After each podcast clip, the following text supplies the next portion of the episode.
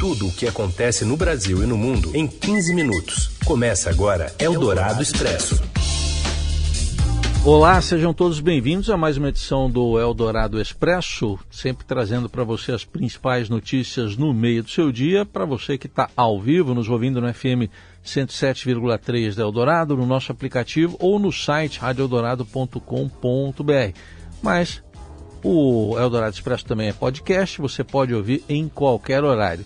Eu sou Raíssen Abac estes são os destaques desta quinta, 14 de abril de 2022.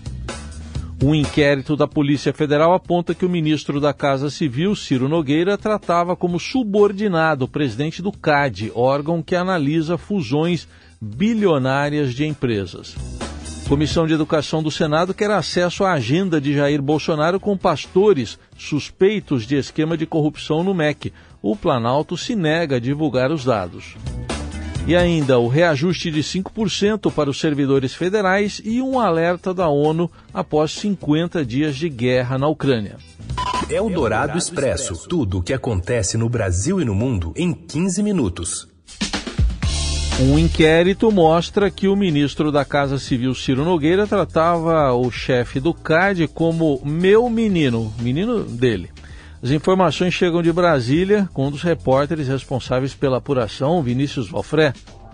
O inquérito da Polícia Federal, que apontou indícios da prática de corrupção e de lavagem de dinheiro pelo ministro da Casa Civil, Ciro Nogueira, mostra que ele trata uma padreada em posto-chave do governo como seu despachante pessoal. Em uma conversa, o ministro se refere ao presidente do Conselho Administrativo de Defesa Econômica, o CAD, Alexandre Cordeiro, como meu menino e diz ainda que botou ele lá.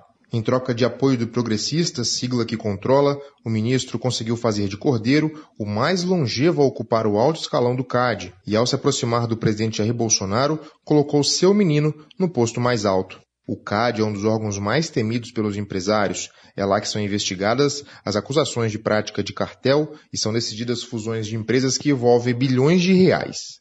A conversa em que Ciro Nogueira fala sobre sua influência no CAD foi gravada pelo empresário Joesley Batista, da JIF, em 17 de março de 2017, quando ele buscava provas para sua delação premiada, e só agora veio à tona. Hoje, cinco anos depois, Ciro Nogueira se tornou o ministro mais poderoso do governo Bolsonaro e Alexandre Cordeiro, presidente do CAD. Na conversa, Joesley se queixou de problemas no CAD. Alexandre Cordeiro virou conselheiro do CAD com indicação de Ciro Nogueira no governo Dilma em 2015. No governo Michel Temer, em 2017, Ciro colocou o Cordeiro como superintendente-geral do órgão, cargo responsável pelas investigações de infrações econômicas como cartel. Na época, Temer chegou a indicar uma técnica para a vaga, mas cedeu a pressões e trocou a servidora por Cordeiro.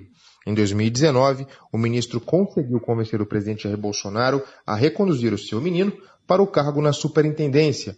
E em 2021, ao aderir ao Centrão, Bolsonaro colocou o Cordeiro como presidente do CAD até 2025. Eldorado Expresso.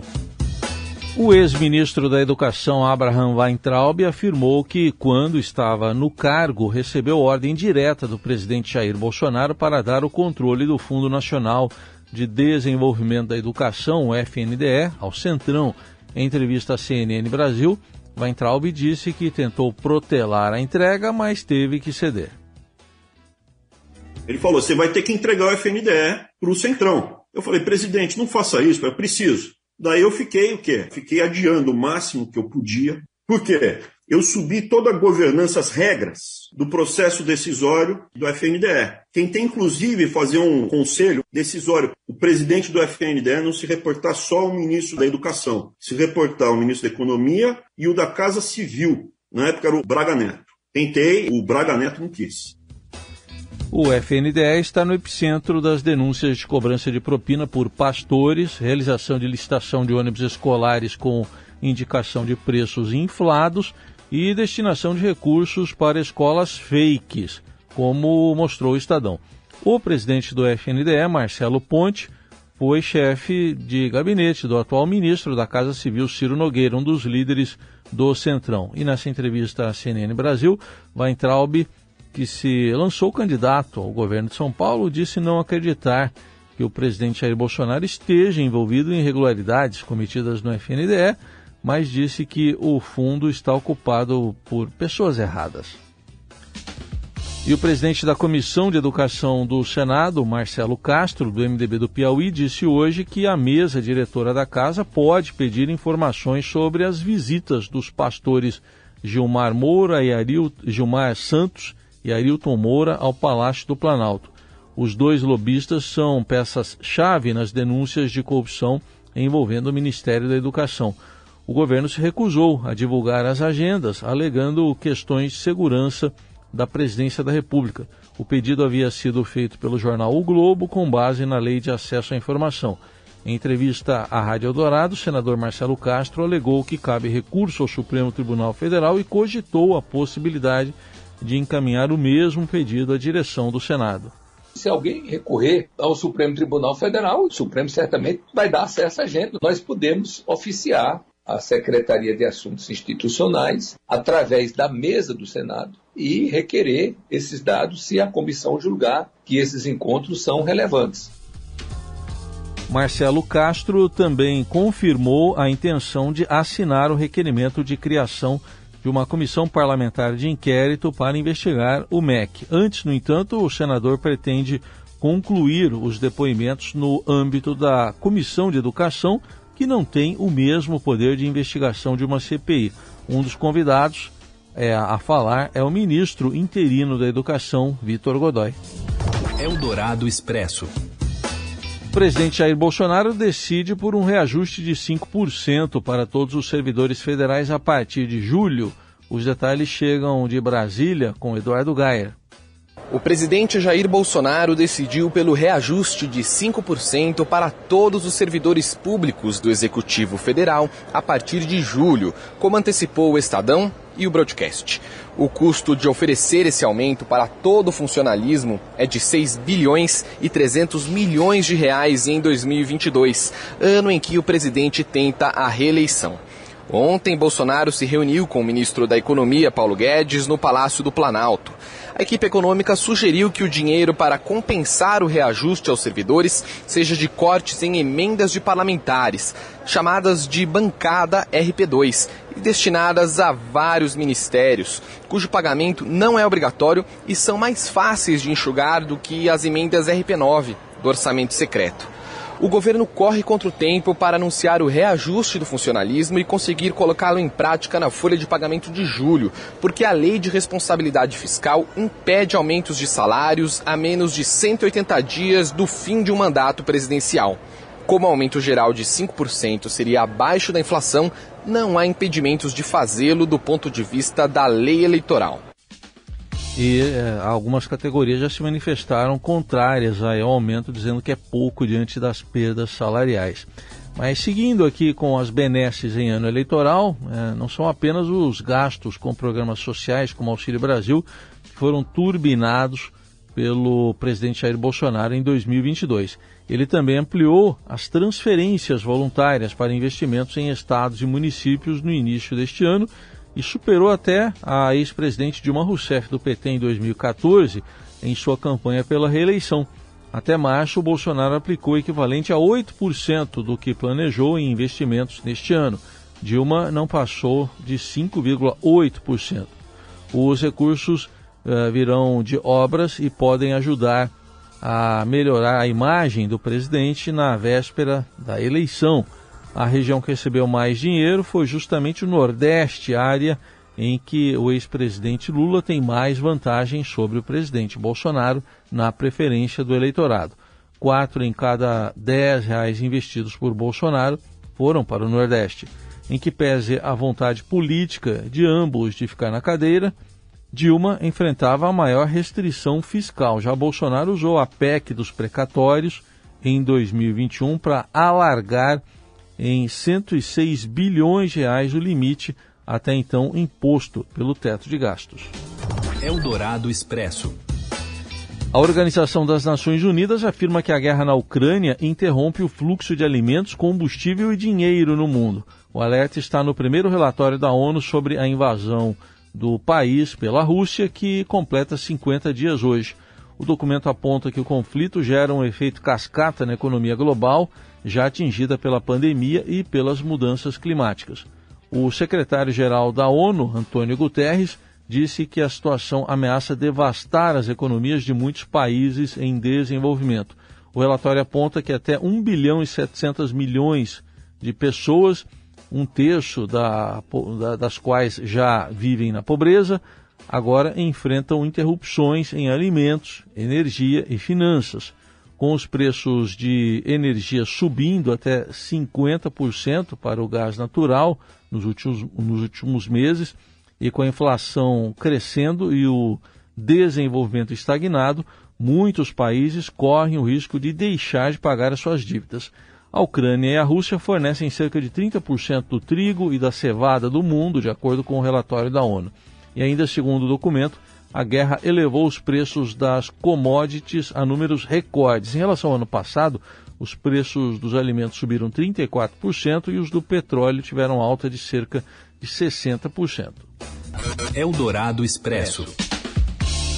As queixas por falta de decoro crescem 200% entre deputados federais e 1.200% no Senado. Isso em uma década. As informações chegam com a colunista da Eldorado, Adriana Ferraz. Boa tarde. Olá, boa tarde. Olha, o caso do deputado estadual aqui por São Paulo, Arthur Duval, não é exceção nas casas legislativas brasileiras. Um levantamento feito pelo Estadão mostra que o número de denúncias por quebra de decoro parlamentar aumentou simplesmente 200% na Câmara dos Deputados nos últimos 10 anos. Quando a gente fala de Senado, esse aumento é ainda maior. Foi de 1.200% entre os anos de 2012 e 2021. Aqui na Assembleia Legislativa de São Paulo, o deputado Arthur Duval teve o pedido de cassação aceito pelo Conselho de Ética da Casa. Foi votado nesta semana por unanimidade. O Conselho de Ética aprovou a cassação do deputado depois daquelas falas que são conhecidas aí de todo mundo, falas sexistas, machistas, sobre as mulheres ucranianas. Essa reação toda, então, gerou esse pedido de cassação de Arthur Duval, que, se confirmado pelo plenário da Assembleia Legislativa, vai deixá-lo inelegível pelos próximos oito anos. Agora, no Brasil, então, há esse número aumentado de denúncias relacionadas aí a decoro. E tem de tudo, viu? Tem xingamento entre deputados, tem deputado que faz apologia à tortura, tem deputado que mostra a arma para ameaçar o colega. Na Câmara de São Paulo a gente presenciou não faz muito tempo briga física entre vereadoras do mesmo partido. Só para lembrar, decoro significa decência, honradez, recato no comportamento. É isso aí que está faltando. Você ouve Eldorado Expresso. Seguimos com as principais notícias desta quinta-feira. Uma operação resgata 134 cães da raça Lulu da Pomerânia em situação de maus tratos em Limeira, no interior de São Paulo. E temos mais informações que chegam com o José Maria Tomazella.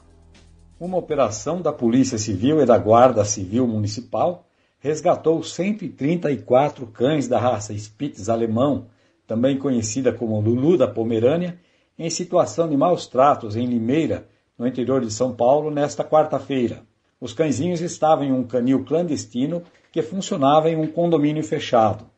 Conforme o delegado Leonardo de Oliveira Luiz, da Delegacia de Investigações Gerais de Limeira, a operação foi desencadeada após denúncias de moradores devido ao mau cheiro e à abundância de moscas no local. As equipes encontraram os animais espalhados por vários cômodos da residência, acondicionados em gaiolas e sem alimentação adequada. Foram achados também medicamentos veterinários sem receituário e com prazo de validade vencido. O casal que mantinha o canil foi detido ao chegar ao local, quando a operação estava em andamento. Eles negaram os maus tratos. Os cãezinhos foram colocados sob a guarda de cinco organizações de proteção animal e a justiça vai decidir o destino deles. É Eldorado Expresso.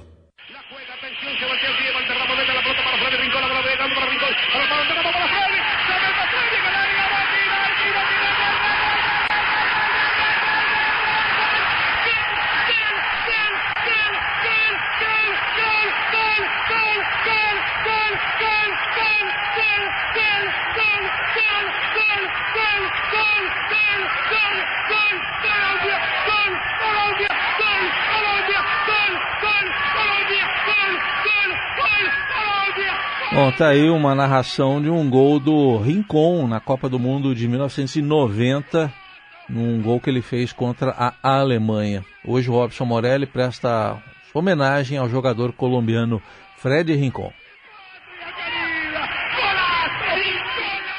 Olá, amigos. Eu quero falar ainda da morte de Rincon, Fred Rincon, um jogador que escolheu o Brasil como país, um jogador que atuou em clubes importantes do país, como Palmeiras, como Santos, como Cruzeiro, como Corinthians, onde se identificou com a torcida, com o estilo de jogo e com o clube. Muita gente do futebol comentando sobre a morte prematura de Fred Rincon aos 55 anos, vítima de um acidente de carro na cidade de Cali. Muitos amigos, muitos companheiros de clubes, muitos adversários, como o próprio Alex, né, meia, camisa 10 do Palmeiras, que fez uma homenagem bonita no seu Instagram para o Fred Rincon, dizendo que ele sempre vai estar na lista dos adversários mais difíceis que ele enfrentou quando era jogador de futebol. E ali tem todo o respeito de um camisa 10 do Palmeiras